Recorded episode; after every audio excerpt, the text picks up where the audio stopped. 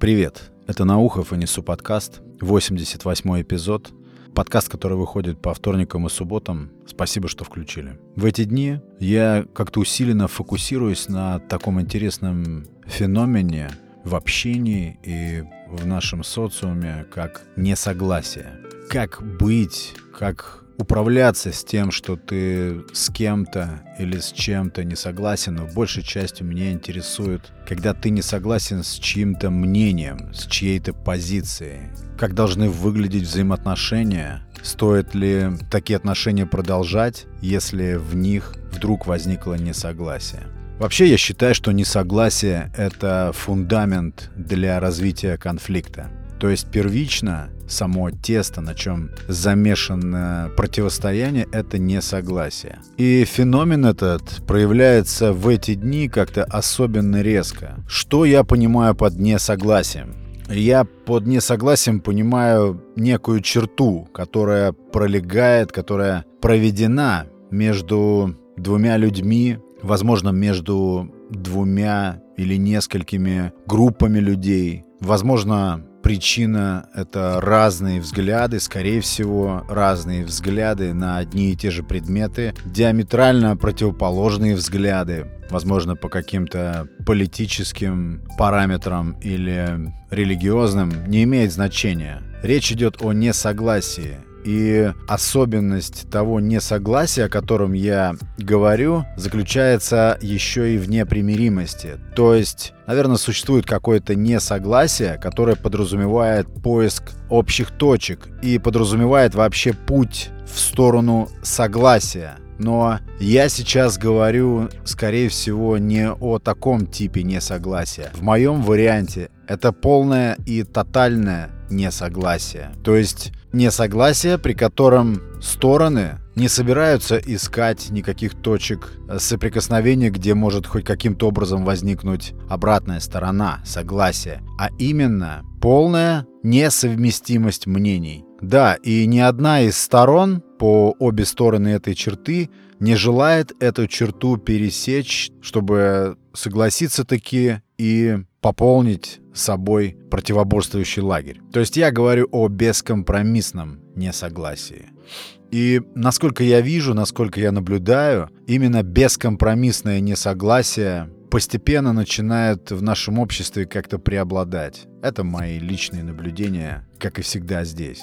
Меня очень сильно удивляет, когда два человека допустим, два человека с примерно плюс-минус одинаковым опытом, каким-то бэкграундом, имеют примерно те же самые воззрения на жизнь, приблизительно одинаковые. Но существует какое-то ключевое природное расхождение, да пусть даже и политическое. Хотя неважно, где это, в браке, в рабочем коллективе или в пределах даже кухни.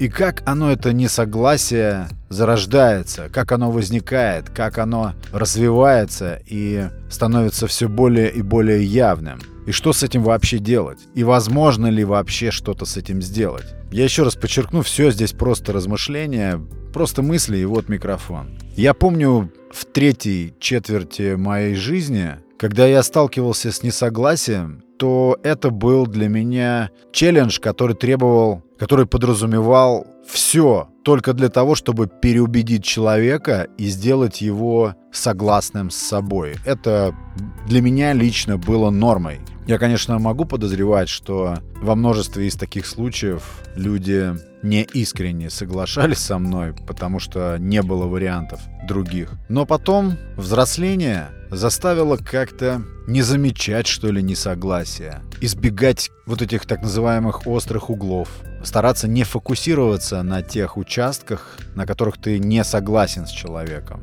Как бы замыливать на это взгляд. Хотя, если вдуматься, если копнуть чуть глубже, то увидишь, что несогласие, вот то самое по какому-то ключевому вопросу, чаще всего это и есть основа для конфликта, который рано или поздно начнет развиваться. И все равно, как быть в тех случаях, когда этого согласия не просто нет, а его как будто бы и быть не может по природе взаимодействия, допустим, двух людей. Его просто там не существует. Ни одна из сторон не скажет, что «да, я с тобой согласен». Этого не подразумевается. Этого не предусмотрено. Просто как в химии есть два вещества, которые не смешиваются. Есть вещества, которые смешиваются и становятся единым веществом, а есть вещества, которые не смешиваются. Они всегда будут раздельны. Между ними всегда будет граница. И я замечаю, что... За собой замечаю, что несогласие, именно в моем случае, локализуется, ну то есть делается незаметным, вуалируется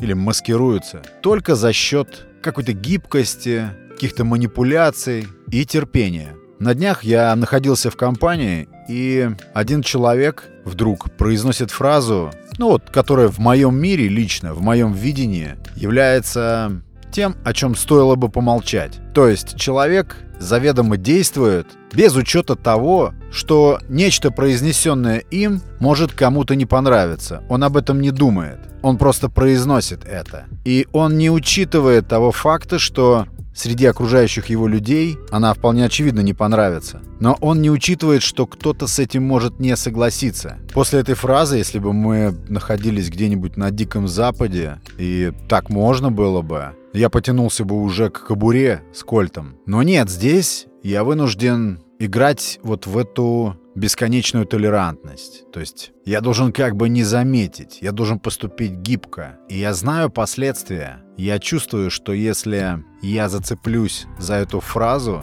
и разверну сходу какую-нибудь контраргументацию, то мне придется топить этого человека. Но я заранее вижу это несогласие. Я заранее ощущаю безуспешность моих попыток кого-то в чем-то переубедить, уже не говоря о том, чтобы мне быть в этом переубежденным. Это интересная граница, интересная такая грань, черта. И ведь по сути толерантность или вот эта всетерпимость и когда мы стараемся вести себя гибко, когда мы стараемся амортизировать или уводить ситуацию в сторону бесконфликтности, ведь это не что иное, как манипуляция, обман. Это игра. И вот интересно, прожил вроде уже немало, но до сих пор не понимаешь, как с этим быть. Здоровый ли это подход, когда ты постоянно все амортизируешь? И выстраиваешь свое поведение так, чтобы, не дай бог, не случилось какого-то конфликта, спора или еще какого-то другого вида противостояния из-за несогласия. Но я пришел к выводу, что несогласие может компенсироваться только гибкостью ума того, кто более широко смотрит на вещи. И, к сожалению, это требует терпения. И только так. Хоть, конечно, это и манипуляция, которыми сейчас изобилуют как я считаю, опять же, по моим наблюдениям, любое общение современное. Но других вариантов нет, кроме как несогласие, которое неизбежно ведет к конфликту. Это как в детстве взрослые, когда видели, как затеваются какие-то распри между кем-то и кем-то, то они говорили, кто из вас умней, тот и прекратит.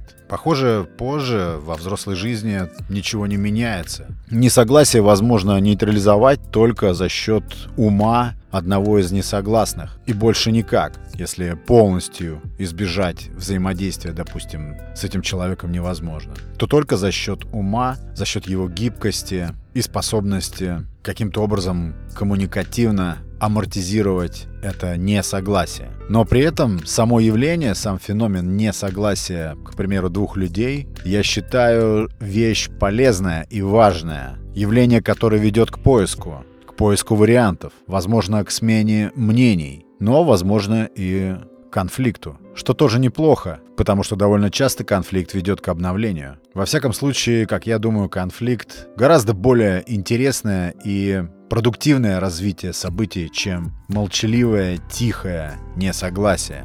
Вот такие мысли на этот счет. Огромное спасибо за внимание, спасибо за прослушивание. Подкаст выходит по вторникам и субботам. Это был Александр Наухов и Несу подкаст. Пока.